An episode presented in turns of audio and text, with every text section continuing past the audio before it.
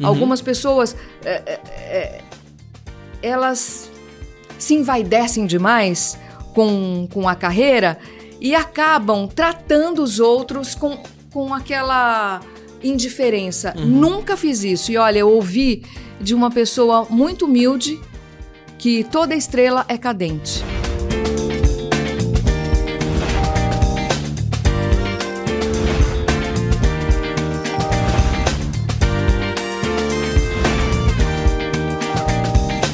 Bom, como você sabe, muitas vezes aqui, muitos dos programas eu trago alguma pessoa relacionada à comunicação, rádio, televisão, né, jornalismo, enfim. E hoje eu rece- recebendo aqui a Débora Santilli, minha amiga que também participa do livro comemorativo de 100 anos de rádio no Brasil. E aí, Débora, tudo bom? Adorei, adorei.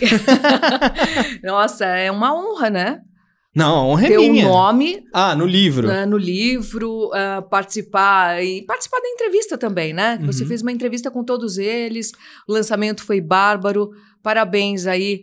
Aliás, você tá com um, um grande eh, mestre, que é o Heródoto, O Heródoto Barbeiro, Barbeiro, com também certeza, trabalhou nossa. comigo e foi um, um inspirador nessa, nessa fase toda de rádio e de TV. Ah, ele é fantástico. Mas obrigado. É, a honra é, é nossa de ter contar com a sua participação é, no nosso livro e também contar com você agora aqui no canal com a entrevista sua. E já faz tanto tempo que eu saí de rádio e ainda ser Ah, lembrada como, como locutora, como uma pessoa que participou dessa história.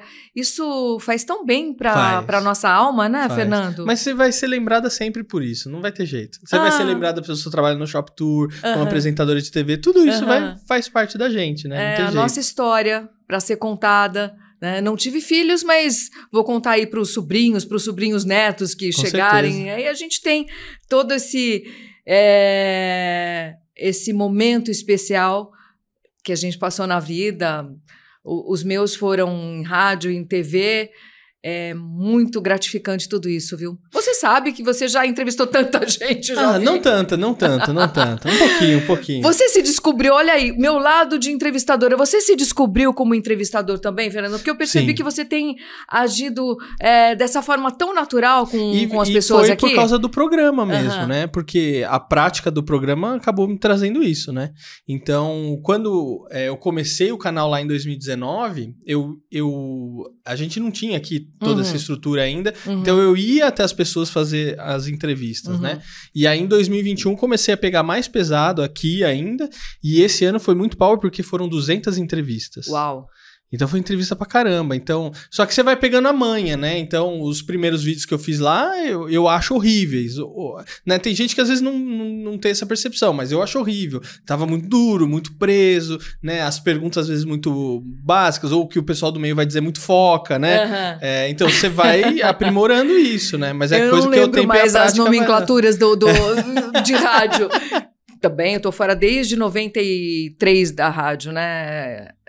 É, faz tempo, eu não lembro mais. Foca, você tem mais alguma aí acho me é lembrar? fo- eu acho que é esse que eu, que eu tenho. E esse termo eu aprendi com o Amorim Filho. Aham. que ele veio aqui, né? O mano velho, né? Aham. E aí ele falou: ah, que fulano era foca, foca. Eu falei, putz, foca, Puxa né? vida, a gente tempo. começa a lembrar É, algumas começa coisas, a lembrar, né? começa a lembrar as coisas. Ô, Débora, mas agora eu queria saber o Diga. seguinte, né? Essa questão do rádio e tal. Uhum. Eu sei que você tem algumas outras paixões, paixões também. Mas qual que você acha que é o melhor amigo do ser humano? É o rádio ou é o cachorro? Hoje eu acho que é o cachorro que eu tenho. Olha, é, eu vou falar é, de família, vou falar do, do meu pai, que era um apaixonado por rádio. Eu fiz até essa brincadeira do cachorro mesmo. Falei que é o cachorro hoje porque eu tô apaixonada. Nunca tive animal quando pequena. Uhum. E, e desde 2006 eu eu tive três cachorrinhas, né? Eu tô na terceira cachorrinha, é uma adotada agora, uma caramelo Que adotada. legal. E mas o rádio sempre foi um grande companheiro. Uhum. Da minha época de infância, adolescência, eu vi pelo meu pai. Meu pai era um apaixonado por rádio e louco por futebol, um São Paulino roxo, né? Então eu lembro sempre do meu pai com o radinho, ouvindo os jogos do São Paulo, levava a gente para o Morumbi e o radinho era sempre o companheiro dele. Então, eu acho que no caso da maioria das pessoas, inclusive pessoas que estão afastadas, eu acho que ainda o rádio é o maior companheiro. Ô, ô, Débora, agora teve alguma influência para você, né? Ou alguma pessoa que você falou, putz, esse aqui é a pessoa que eu vou ter, né?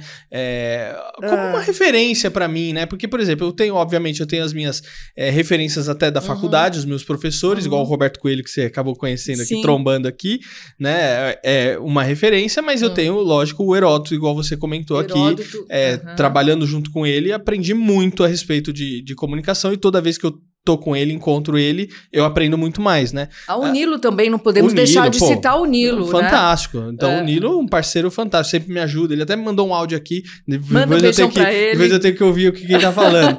é, mas você teve alguém que você falou assim, putz, essa aqui... Na época da adolescência, sim, eu ouvia muito a Rádio Jovem Pan, Serginho Leite, Paulinho Leite, e hoje, você vê que eu tenho a honra de dividir horário, como a gente falava antes, né? Eu passo uh, ah, para o Paulinho Leite na rádio Web Vintage. Então, uh, jamais imaginaria na minha adolescência poder dividir um horário com o mestre Paulinho Leite. Então, o Serginho Leite e Paulinho Leite sempre foram inspirações na época da rádio uh, ah, FM, que tinha aquelas duplas você lembra das duplas? Ah, uhum. o, o locutor e a locutora. Uhum. Nossa, aquela época realmente foi uma sensação para mim.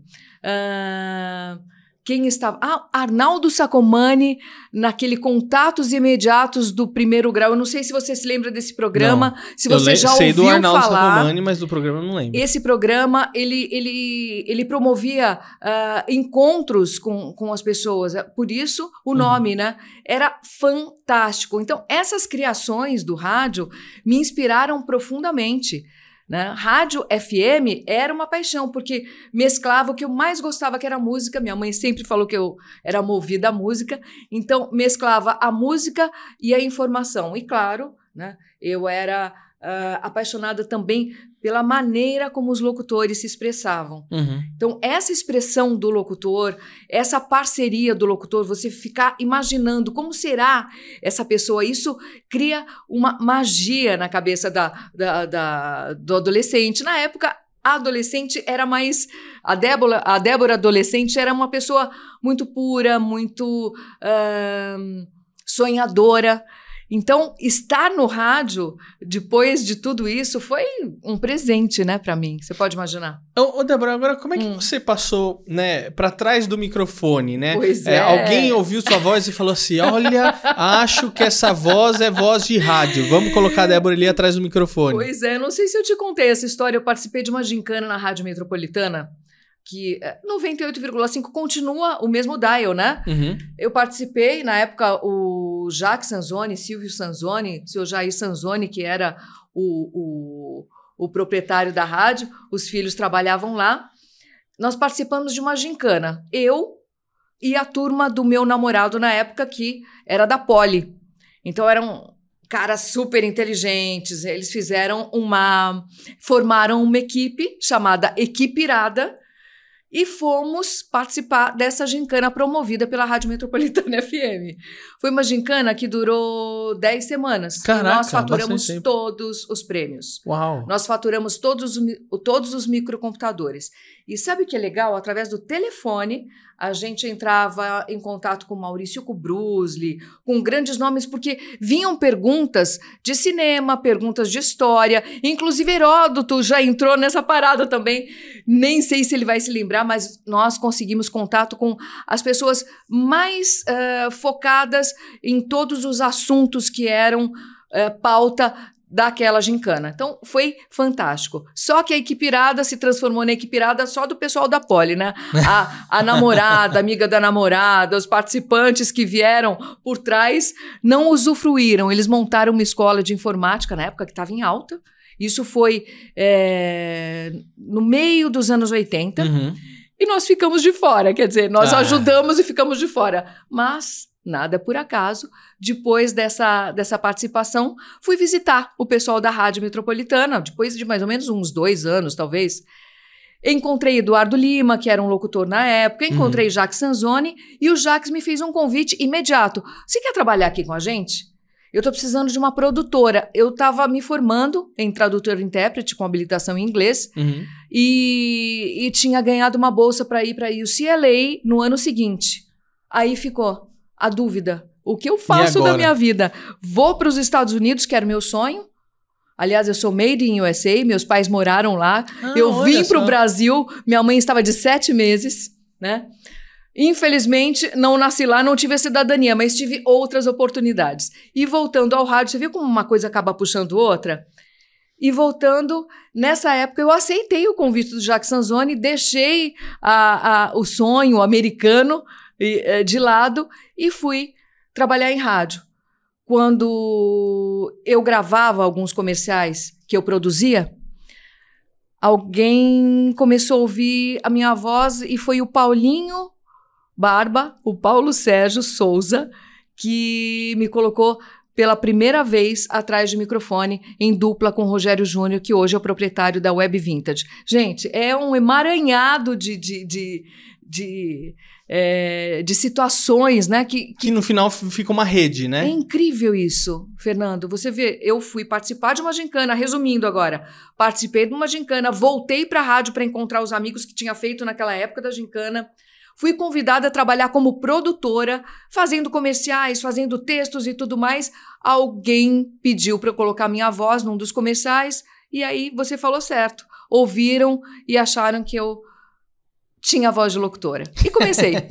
que doideira, que doideira. E ó, você sabe que nesses é. emaranhados é. aí nessas redes, eu acabei conhecendo o Érico San Juan, né? Que é o cartunista aqui do programa. Eu tenho uma tirinha com ele, que é, desenha resenha. Que Olha, bacana. ele faz coisa muito bacana é. e ele tem um quadro hum. aqui no programa. Então, vai aí, Érico San Juan, com o seu quadro de hoje. Legal. Caricatura também é cultura. Conhece Moraes Moreira? Moraes Moreira fez o Brasil subir a ladeira. A minha rima é pobre, mas o artista é nobre. Da Bahia para o Rio de Janeiro, Moraes trouxe a tradição do choro com a modernidade dos trios elétricos. Moraes Moreira é a preta pretinha e o pombo correio, os novos baianos e os velhos cariocas. É João Gilberto e é Marisa Monte. Eu só acredito no homem que chora e sonha. Moraes Moreira.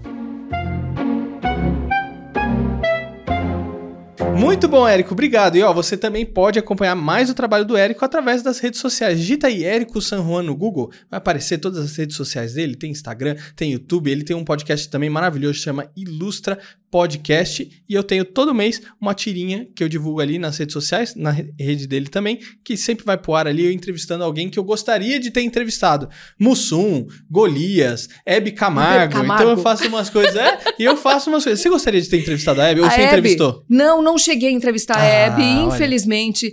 É, quando eu tava com o Raul Gil, entrevistando o Raul Gil na Rádio Record, que eu tive um quadro Pô, na Rádio Record é AM, legal, né? né? Eu fiquei super emocionada e falei que gostaria de, de entrevistar a Hebe Camargo, né? É, Raul Gil, Ronivon, entrevistei é, Emerson Fittipaldi também. Foi uma grande entrevista que eu fiz na Rádio Record. Eu tinha um quadro no programa do João Ferreira e depois o quadro se transformou no programa Cartão de Visita e foi para a Record News. Uhum. Né? Ele ficou durante muitos anos na Record News como programa. E eu me descobri como entrevistadora. É uma delícia você conseguir tirar das pessoas o melhor delas, né?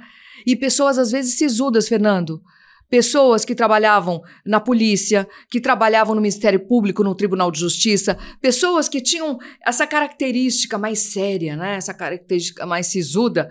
Olha, não esqueça uma entrevista que eu fiz com Fábio Bop, do GER, né, que é aquele grupo especial de, de operações, um, um, cara fortão, truculento. O cara não chorou na entrevista? Então, isso é, é muito gratificante. Você conseguir tirar das pessoas a emoção o melhor delas. Então, de locutora, uh, eu acho que a rádio, sem dúvida, é uma grande escola para todos nós, né? A rádio uh, incentiva você a, a, a, buscar novos horizontes, incentiva você a, a leitura, incentiva você a conhecimentos musicais.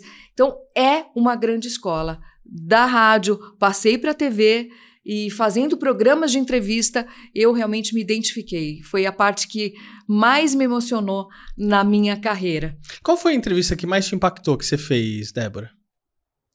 Uh, Ou uma das? Uma das. Nossa. Olha, o Rony Von foi é, um ídolo do, das minhas tias, da Uhum. minha mãe, e que eu tive muita emoção em entrevistar, porque ele fez parte da minha infância, né? E, e continuava lá com toda aquela vitalidade, E tá com nativa toda, tá ainda, né? nativa. Uhum. Então, é um exemplo de, de, é, de artista. Né? O Rony Von é um exemplo de artista. Então, a entrevista com ele foi realmente emocionante. Sabe quando o coração dispara e você fica com aquele friozinho na barriga? Nossa, eu vou entrevistar o Rony Von, né? que já fez parte, Rony Von, né? que é o, o correto. É, ele, até, ele até perdoa, né? A- a- as pessoas chamam de Rony Von, mas o correto é Rony Von, né? E eu até vi você conversando com algumas pessoas eh, sobre nomes, o Heródoto, que tinha Aham, nome. Nossa. eh, eh, Não é? Então, as, as pessoas às vezes erram Sim, os nomes e normal, isso. Faz parte. E ainda mais no caso do Rony Von. É, né, que Rony é Von, totalmente diferente. Todo mundo eh, chama de Rony Von. Enfim, eh, foi uma entrevista muito emocionante. Uma outra emocionante foi com o Flávio Venturini, que também foi um grande ídolo da minha adolescência. Eu amava as músicas do, do Milton Nascimento, o Flávio Venturini, o Clube da Esquina. né? Uhum. Então, foi uma outra entrevista que me causou esse frisson, Fernando. Eu fiquei realmente gelada ali na cadeira do outro lado do microfone. É, confessei para eles, falei, olha, foi um momento muito especial, foi um momento de muita emoção para mim estar aqui de frente a um ídolo, né? Um ídolo, a gente fala de uma forma mais suave, não aquele ídolo por quem eu rasgava. Sim, era- sim. É, é- é uma, é uma emoção, é, vamos dizer, um pouco mais é, tranquila. Nunca, nunca tive que- loucuras mas sabe por que uma coisa ídolos. interessante? Eu- a gente foi num evento, Hum. acho que foi no começo desse ano, 25 de janeiro, foi aniversário de São Paulo. Ah, Tava é, tendo uma exposição é, no shopping, ali na Avenida Paulista, não lembro o nome do shopping. o Shopping Paulista? Deve ser o Shopping Paulista. Ou aquele Cidade de São? Paulo, que tem É, no meio eu da. acho que é a da- Cidade de São Paulo. onde era a Eu Casa que é dos. Matarazzo. É, eu acho que é um desses aí, eu não lembro. Aham. E aí, é, tava tendo uma exposição lá da Ana Maria Braga com Ah. o, o maestro Martins, Marins. João Carlos João. Carlos Martins. Isso, João Carlos Martins. Era uma exposição de fotografia Uhum. e aí tinha várias pessoas que foram Uhum. fotografadas e homenageadas nessa exposição, né? Sim. Representando a cara de São Paulo. Um Sim. deles era o Heródoto Barbeiro e por Sim. conta disso eu fui lá na exposição. Eu cheguei lá na exposição, tô do lado de fora e chegou o Rony Fon. Meu, as mulheradas foi sei, eu cima dele assim, e ele fica sem, jeito, fica sem jeito assim, ah, é, não sei o que e tal. E eu olhando aquilo, eu falei, gente, mas parece tudo adolescente. Pois é. Que maluquice! É? Eu nunca tinha visto isso assim. Porque, assim, uma coisa é, sei lá, na minha época lá, você tinha a febre lá, Justin Bieber, Backstreet Boys, sei lá, vou pegar um pessoal daqui, KLB, Sim. né? Aquele do Restart, né? Que é a meninada aí em cima. Mas é uma meninada, né? É Uhum. um pessoal bem adolescente, ou pra mais criança, né? Criando aquele alvoroço. Mas aí você vê, o Ronivon é um senhor. E aí as senhoras que acompanharam. "Ah, lá, lá", Eu falei, gente, o que que tá acontecendo aqui? Eu entrevistei também o Rorion Grace, que é um mestre fantástico do jiu-jitsu. Jiu-jitsu, é. E ele me ensinou na hora. Olha como são as coisas. Ele me ensinou na hora um, um golpe. A gente fez e foi gravado tudo aquilo. E eu carreguei o Rorion nas costas, um cara enorme, com uma massa muscular fenomenal. Pesada, é. Eu carreguei ele na. Ele falou assim: você vê que tudo é, é, tem um jeito? Eu tenho até foto, depois uma hora eu te mando Legal. essa foto. É incrível o que você consegue, né? é, encontrando essas pessoas. Então, eu tive um, um aprendizado fantástico, Fernando, nessa época.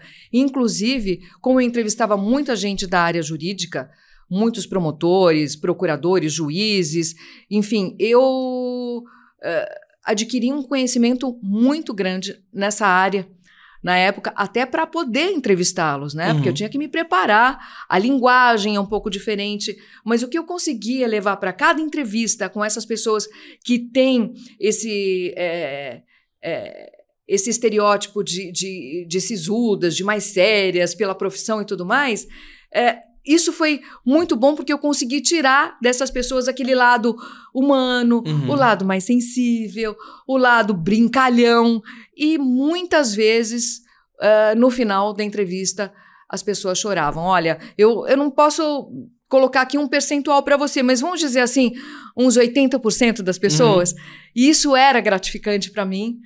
Uma pena que o programa acabou. E eu confesso para você, eu fiquei tão triste com, com a perda desse programa, com a saída da TV e com a mudança que a TV é, teve durante esses últimos tempos, né? Então, hoje é valorizado o quê? É valorizado muito mais a, a brincadeira do que um assunto sério. Infelizmente. Né? Você acha que tem retorno esse tipo de coisa? Não sei, Fernando. Olha, confesso para você, eu vejo também que hoje, com a abertura de, de, de lives, de podcasts, isso tem mudado também um pouco o perfil, porque existem programas sérios, existem programas que abordam assuntos mais sérios, assuntos relevantes, assuntos eh, de interesse eh, de pessoas de diversas áreas, áreas médicas, áreas jornalísticas, Uhum. enfim, né? Abrangendo todos os segmentos possíveis. Então, eu acho que isso já é um, um avanço as pessoas poderem escolher né, o que realmente querem ouvir. Agora, mudança mesmo, não sei. Um, o, o rádio, eu acho que é como um rio, né? Ele acaba procurando novos, eh, novos locais para poder chegar ao mar. Né? Então, vai abrindo vários, vários braços, né? E ele tem várias vertentes. Então, o rádio hoje conseguiu atingir isso. Que bom, né? Conseguiu se adaptar aos novos tempos através dessas, dessas novas plataformas. O rádio conseguiu atingir ah, os seus ouvintes, porque eu- acho que ainda hoje a maioria das pessoas ouve rádio. Né? Não é, não é como falavam, ah, o rádio vai morrer. Ou Não pelo menos de aconteceu. uma maneira diferente. Porque Sim. é o que eu costumo falar pro pessoal que isso Sim. que a gente tá fazendo aqui é um programa de rádio. É. um programa de rádio. Talvez escutado numa plataforma diferente. Exa Então pessoa Escolhido ver- de uma forma diferente. Exatamente. Então a pessoa Aham. vai ver no YouTube, vai Aham. escutar pelo Spotify, e aí vai ver pelo tema, vai ouvir ou assistir a hora que ela quiser, quando ela quiser. Não precisa sintonizar aquele horário específico, né? Exatamente. Então, pelo menos é, o- é o que eu costumo falar pro pessoal. Ô, ô Débora, agora eu tô curioso Aham, na aham. sua. é, quando você passou ali do rádio pra televisão. Ah, Como é que foi isso aí, né? Porque é uma dinâmica diferente. Uma coisa assim, tô aqui sem aparecer, pô, Sim. né? é, por Sim. exemplo, a, o- a, a imagem no rádio estraga algumas brincadeiras. Por exemplo, se a Exato. gente quiser fazer, né, é, sonoplastia aqui, fazer Sim, barulho, essas sim, coisas assim, a pessoa tá, im- a gente tá trabalhando no imaginário da pessoa. Uhum. Na televisão você não tem isso, você já tá entregando a imagem pra pessoa. é. Ah, como é que foi pra você? Eu fazia o horário das 6 às 10 da manhã na Rádio Globo. Quando a Globo mudou a programação mais popular, foi para uma programação mais elitizada. Uhum. Não sei se você soube disso. o- Heródoto estava na, na CBN, então acho que ele acompanhou essa mudança. Foi nos anos 90, ah, no início dos anos 90. Eu fazia esse programa das 6 às 10 e o diretor do Shop Tour na época me ouviu. Ele, a caminho do Shop Tour, ele disse que passava sempre pela 9 de julho, quando estava sintonizando a rádio, aí ele me ouvia todas as manhãs. E um dia eu recebi uma ligação do- de uma- de uma secretária do Shop Tour me convidando para uma entrevista lá. Caraca. E esse diretor ouviu e me chamou para ser a voz padrão do Shop Tour. né? A voz padrão, depois de alguns meses, acho que uns dois meses, o Galeb, que é o, o- o- que era o proprietário do Shop Tour, me convidou para fazer um teste. E eu acho que eu fui uma das que entrou mais rápido. O meu teste durou uma semana. Depois Uau. eu entrei. A rádio, né? A rádio dá esse. esse Versatilidade, né? Essa esse dinâmica. aprendizado, eh, deixa você um pouco mais solta. Você acabou de falar também que eh, no início os seus programas eram mais duros, Ah, você sim, se sentiu certeza. assim, né? Uhum. E claro, eu não era eu não era expert em vendas na TV. Eu fazia rádio, eu anunciava música, lia notícia. Quando a Rádio Globo mudou a programação elitizada para a programação popular de novo e virou Rádio X, né, ela teve essas, essas vertentes. Excelsior, Rádio Globo, a Rádio Globo elitizada, né? a Globo FM que a gente chamava Soft Light, depois se transformou em Rádio X.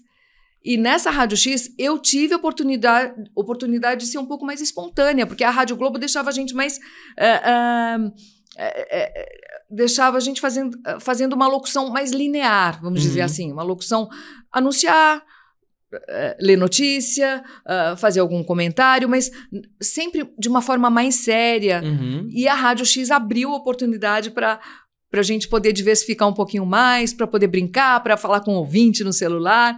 Então, uh, ali começou um pouco mais do aprendizado a lidar com o público, a lidar com os ouvintes e até o aprendizado também para fazer as, as gravações nas lojas do, do Shop Tour. E foi muito gostoso. Como foi para você para vender? Porque aí você está vendendo e... diante da câmera, né? Uhum. Como foi isso? Ah, o, o Galeb sempre orientava a gente. Ele era um expert em vendas, né? Incrível a naturalidade como ele vendia uma caneca e um helicóptero. né? Ele vendia da mesma forma uma caneca e um helicóptero. Então, aprender um pouco isso e não valorizar tanto os produtos que, que, que são. Uh, uh, que não tem um, um um contexto tão importante. Ele ensinava sempre isso para gente. Olha, um adjetivo que você usa para uma caneca não pode ser usado para um helicóptero ou para um, um barco, enfim. Então, o aprendizado com o Galeb foi super importante. E a mudança, né? Para você olhar para a câmera e vender um produto, não é fácil. Não foi, não foi fácil no início. Eu ficava né, é, mais travada, como você disse. A gente fica até se desinibir, você passa por uma, um aprendizado, mas eu acho que no contexto geral aquilo foi bom, porque senão não teria sido aprovada, né? E aí vai, você vai se desenrolando, vai aprendendo a brincar um pouquinho com o cliente. A participação do cliente era sempre é, importante porque a gente tinha aquele dinamismo, uhum. né? Quando você tinha que falar um texto sozinha de um, um institucional, por exemplo, um, um uh, não era um produto uh, físico, era uhum. um produto, era um serviço. Então, quando você tinha que se dirigir a esse tipo de, de, de produto, é, era um pouco mais complicado. Mas mesmo assim, olha, Fernando, tudo você aprende nessa vida. Tudo. Você começa a, a, a, olhar mais as pessoas. É, é, eu assistia muito, isso é importante, né? Você assistir ao programa para sentir como é o esquema. Então, eu me baseava sempre no que o Galeb fazia, no que a Cris fazia, né? É, o Zé Luiz estava naquela época também, o Edgar Zé Piccoli. Então, grandes. No... Bob Floriano, a Cláudia. É várias pessoas que trabalharam no Shop Tour tinham um estilo diferente. Então, a gente tinha que criar o próprio estilo. Eu sempre fui a mais elitizada. Então, uh, o Galeb falava que quando tinha que fazer a noite dos importados, por exemplo, com carros importados, a chama a Débora que ela tem esse lado elitizado. Então, eu sempre fui. Eu, eu gostava das, das, das, coisas sofisticadas. Não que não fizesse as outras, fazia também. Uhum. Mas o meu jeito também. O estilo combinava mais. Ele né? falava que que, que combinava. Então, sempre me mandavam para fazer esses produtos assim, importados, os mais. Eu dirigi uma Porsche, Fernando. Uau, fiz um teste de uma Porsche. Lembra quando tinha aquele prédio da Dacom? Hoje é um complexo de, de escritório e Aonde? complexo médico. Ah, ali na Faria Lima com a uhum. Cidade Jardim. Sim. Um prédio redondo ficava ali a, a, concessionária. Então, ali mesmo eu fiz o teste na, naquela Porsche. Não imaginei que algum dia fosse dirigir uma Porsche. Fiz uma gravação em Itu, no interior de São Paulo. O helicóptero baixinho, eu no helicóptero, e a gente. É, Sobrevoando a cidade? Paralelo a um carro de provas. Nossa! Da Ford. A gente estava fazendo um, um, um, um comercial para Ford e helicóptero baixinho, o câmera era fantástico, ele fazia malabarismos para poder gravar aquela situação. Então, paralelo praticamente, né, a, a, a, uma, acho que era uma, uma caminhonete da Ford, uma Ranger talvez, e a gente fazendo o teste. Então, coisas assim que você nem pode imaginar, eu já fiz. É, e isso é gratificante. Olha só quanto ah, eu já não, Essa parte do helicóptero eu pulo. Eu pulo, eu não iria fazer não. Eu Esse fiz uma eu coisa que Débora. eu detestei, eu falei, jamais farei de novo. Sabe aquele elevador que inclusive morreu uma criança lá no naquele parque? Play Center, não, Hop Harry. Hop Harry. Eu não sei se você se lembra, morreu uma criança porque o cinto se soltou. É. Eu fui fazer uma gravação do Hopi Hari e o câmera falou: não, porque você tem que ir, você tem que ir, Ai, você tem que descer. Falei, gente, eu não quero. Eu, não, isso eu não quero fazer. Ah, mas você tem que ir, porque todo mundo vai fazer isso aqui, não sei. E não fui naquele elevador. Nossa. Foi terrível. Nunca mais. Eu falei, olha, nem pelo Shop Tour, nem por nada, nem por, por outro trabalho eu vou fazer mais isso. Porque eu cheguei, eu tava numa situação assim. Acho que o câmera pegou saindo desmilinguida daquele, Nossa, daquele imagina. Eu carrinho. imagino. Então, olha o que você é capaz de fazer pelo seu trabalho, né? Então, essa- Ô, ô, Débora, agora, assim, nossa, é- nossa área, né, é muito bacana porque a gente tá sempre aprendendo, sempre Uhum. vendo coisa nova, conversando com gente nova, gente diferente. Isso é muito legal, né? Então, por exemplo, hoje eu, eu fiz três entrevistas aqui, tudo de área diferente e tal. Então, isso é muito legal, muito gratificante, muito gostoso, Uhum. né? Ah, mas tem uma questão difícil ali é, no- do nosso meio, que é o ego. Como é que Hum. você lida com o ego, tanto das pessoas do meio, porque a gente tem que lidar com as pessoas que, né, é, vão entrevistar um artista, vão Uhum. entrevistar uma pessoa mais famosa e tal, e até às vezes com o seu próprio ego, né? Porque a gente Sim. tem que ficar segurando ali pra, né, tipo assim, ai, dá entrevista pro Fernando, ah, não, a audiência dele, não sei o quê. Eu, né, Nossa. sabe coisa assim? eu sempre fui tão tranquila em relação a isso, tanto com as pessoas que eu entrevistei, Uhum. tanto com entrevistas. Nossa, é, é, eu acho que é a valorização do seu trabalho. É como artista que está recebendo o, o seu público ali, um cantor que recebe. Ele tem que ser grato àquelas pessoas, que- mesmo que sejam 100 pessoas num, num- num estádio que caibam 30 mil pessoas, enfim. é, você tem que ser extremamente grato. Se você me chamou para dar essa entrevista hoje, eu tenho que me sentir honrada de estar aqui e poder falar da minha vida. Que oportunidade eu tenho para contar um pouco da minha história, né? E a gente Uhum. vai emendando uma coisa na outra. Então, lidar com o ego não é fácil, as pessoas são muito. ahn, não são todas, tá? Uhum. Algumas pessoas. é, é, é, elas se envaidecem demais com, com a carreira e acabam tratando os outros com, com aquela indiferença. Uhum. Nunca fiz isso. E olha, eu ouvi de uma pessoa muito humilde que toda estrela é cadente. E ela falava isso para mim. Ela falava que ficava feliz porque eu a tratava como todos os outros. E meu pai sempre eh, me ensinou que humildade você jamais, jamais vai, eh, vai perder e vai deixar de, de, de ser reconhecida por ter Por ser humilde, por né? ser humilde, por ter tratado as pessoas com, com da, da maneira como Com elas respeito, mereciam né? ser Uhum. tratadas. Então, lá, eu me lembro que na época da Rádio Globo, eu fiquei lá quase quatro anos, quando eu fui para o Shop Tour. E hum, desde a da senhora do café até o porteiro, todos choraram, porque eu era uma pessoa querida, né? Não estou aqui querendo levantar minha claro. bola, não, mas Não, não. por quê? Porque eu entendi esse lado e a humildade sempre fez parte é, da, da minha vida. né? Então, para dar que- entrevista e para receber um entrevistado, eu acho que você tem que tratar a gente da tem mesma que ser humano, forma. né? A gente tem que ser humano. Tá todo mundo, no, no final das contas, tá todo mundo ali no mesmo Empatia patamar, né? tá, tá em moda, né, Fernando? E eu acho que isso a gente tem que aprender desde que É, eu é acho pequena. que- é. Né? É, e, é, e é interessante que esse é o tipo de coisa que às vezes a gente não consegue ensinar, né? Ensinar Não. a pessoa a ser humilde, né? Se ela Não. pessoa não, não aprendeu em casa, vai ser difícil. É, eu acho que é em casa, eu acho que é a base mesmo, base, né? é a a base, porque na escola da vida é mais difícil você Ah, aprender, você aprender esses eh, esses requisitos básicos para você poder lidar com tudo que vai aparecer na sua frente. Ô, ô, Débora, agora eu tô curioso. Tem algum mico que você passou, cometeu, ou no rádio, ou na televisão? No que você Tour, assim, já- o primeiro mico que veio, eu tava fazendo um teste numa uma moto, era é, é, era aquela moto tipo moto bis, que é uma moto sem marcha, né? Sei. Tava fazendo o teste na própria concessionária. E uma concessionária toda envidraçada, uma concessionária da, Hum, da Rio, acho que era da Hyundai, é, em Moema. E o grande Sala, que foi, era o diretor da, da, da concessionária que gravava comigo, ele estava lá assistindo e eu fui fazer o encerramento da gravação na moto. Olhei para trás, né? Falando pra, com a câmera. Ok, eu sabia pilotar uh, bicicleta, moto uh, sem marcha, mas quando eu fui frear, o, aquele chão encerado, a moto não hum. freou. Vidro, eu chapei o vidro hum. e quebrou toda a parte da, da, da concessionária.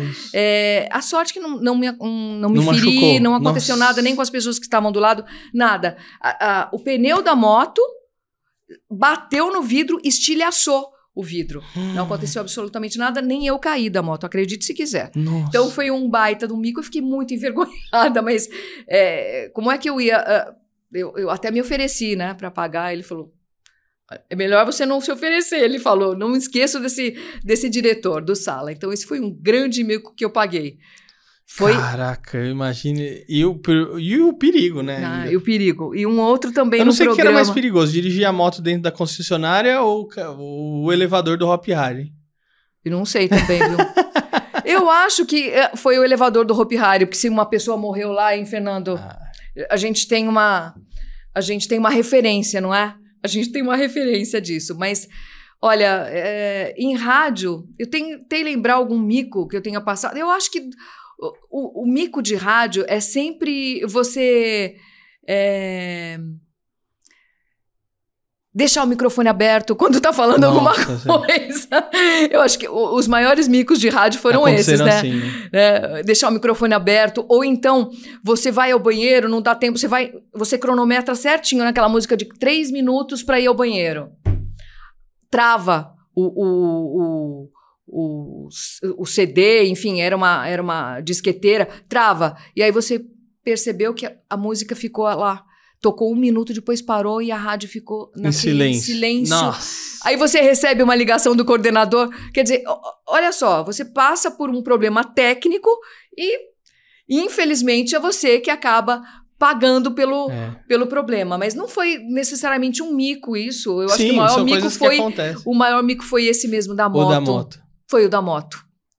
Ô, Débora, para onde você acha que a sua voz ainda vai te levar? Hum eu, eu fui entrevistada uma vez por uma produtora do Shop Tour e ela fez uma revista e escreveu na capa da revista a dona da voz, porque todo mundo adorava a minha voz no Shop Tour. Que não era aquela voz super impostada, uhum. mas era uma voz acolhedora, suave, gostosa de ouvir. Então, sempre, eu sempre tive essa referência. E eu acho que a minha voz pode me levar para onde? Já me levou para o exterior, eu já fiquei feliz com isso, já fiz gravações em Los Angeles. É...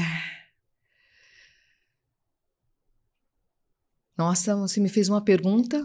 Muito filosófica? Não, tô me sentindo aqui a, a importante. Onde será que minha voz vai me levar?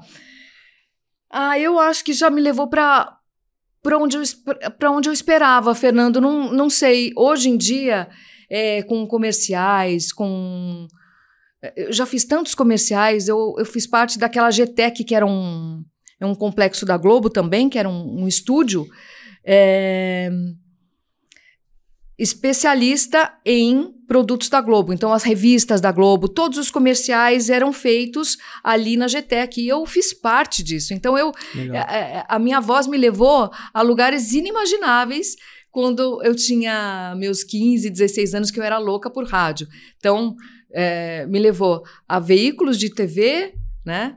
É, internet hoje, que você pesquisa, você consegue é, ouvir a sua voz. Então, a minha voz me levou para o mundo, né? Muito eu bom. acho que eu estou aí é, para quem quiser ouvir no Japão ou na Tailândia, ou sei lá onde minha voz me levou para o mundo. Excelente, de trás do microfone para todo mundo, é Para todo aí, né? mundo, né? Que a evolução é essa hoje, né? É essa. A evolução é essa que Ainda a gente... mais com internet, vixe, vai embora. Com certeza vai embora. E a sua também hoje, tá aí no mundo. Não, mas ainda tem, tem chão ainda, tem muita coisa para acontecer. Uh, você vê que coisa, eu tenho... Eu tenho... Ah, você falou de, de pessoas, né, que é, em quem eu me inspirei. uh, Serginho Leite, Paulinho Leite, Arnaldo Sacomani, não posso deixar de citar aqui a Selene Araújo, que foi uma grande locutora também, a Marília Gabriela, que, uma, que foi uma grande entrevistadora e me é. inspirou para fazer uh, o, o, programa Cartão de Visita. Que legal. E as pessoas que me ajudaram nesse trajeto todo, nomes como Paulo Lopes, Eli Correia, é, Paulo Barbosa, todos esses que fizeram parte da minha. Gilberto Barros, que me chamou também para fazer um programa dele na, na, na TV Bandeirantes, ele me chamava de a voz. Fantástico. Né? Então, esses presentes eu tive trabalhando na Globo, que conheci muita gente. Uh, Luiz Roberto Demúcio, que hoje é um dos Sim. grandes narradores da Globo. Está no livro. Foi, também. é, ele está no livro também, né? É, foi um grande, um grande parceiro. E muitas pessoas me incentivaram na época porque percebiam que eu era muito nova, mas eles me protegiam. Então, eu, eu não fui aquela vítima do assédio. Claro, fui assediada? Fui. Eu era nova, uhum. eu era ingênua, mas eu tive muitos protetores. E todos eles, todos esses grandes nomes que eu citei aqui, Heródoto, o pessoal do jornalismo da Globo, que era fantástico, eu conheci pessoas incríveis lá. Né? Então, todo esse pessoal me protegia muito. E eu tive muita sorte de contar com essa proteção, com esse apoio e com incentivo de todos eles. Isso Olha, realmente, meu pai, onde ele estiver, ele deve estar orgulhoso de tudo que eu passei na, na rádio e na TV. Na Record News, como eu te falei, entrevistei pessoas fantásticas, né? Nem lembrei de todos os nomes aqui. Não, também é, não dá. Não é dá. muita entrevista, eu tá fiz é, mais de mil entrevistas. É então, muita coisa, não vai lembrar. Foram muitos anos de trabalho e tudo muito uh, gratificante na minha vida. Muito bom, Débora. Ó, fiquei muito feliz de você ter vindo aqui, compartilhado um pouco da sua história, um pouco da sua experiência e com certeza o pessoal vai ouvir alguma coisa e falar assim, olha que legal isso aqui, nunca tinha ouvido. O Shop Tour, pensar, eu entrei na casa de muita gente, eu vendi tudo, até jazigo de cemitério Nossa. eu vendi. Imagina você chegar no, no na, no local, no cemitério, e falar: vem pra cá! Como é que você faz uma coisa eu dessa? Ia falar, não, essa eu tô fora. Ó, Débora, então, ó, fica aí vendendo ó, jazigo, ó, essa aí eu não vou, não. Você me perguntou, é difícil, mas você tem que se preparar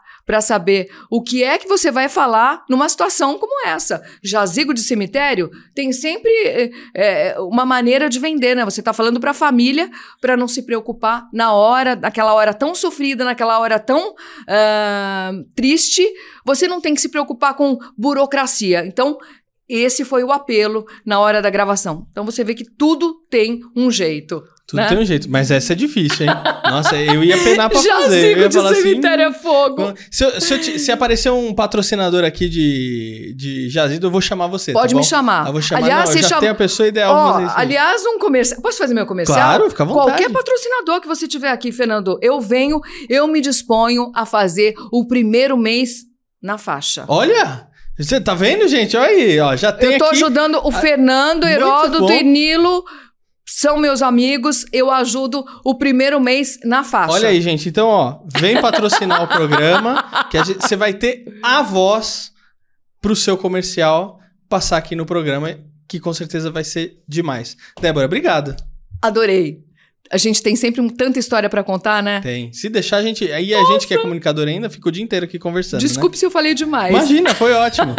e ó, se você acompanhou até aqui, não esquece aí de deixar o seu like, o seu comentário, se inscrever no canal e ouvir a voz. A voz. Vejo você no próximo episódio. E Tchau. esse cara aqui, ó, é 10. Obrigado, Débora.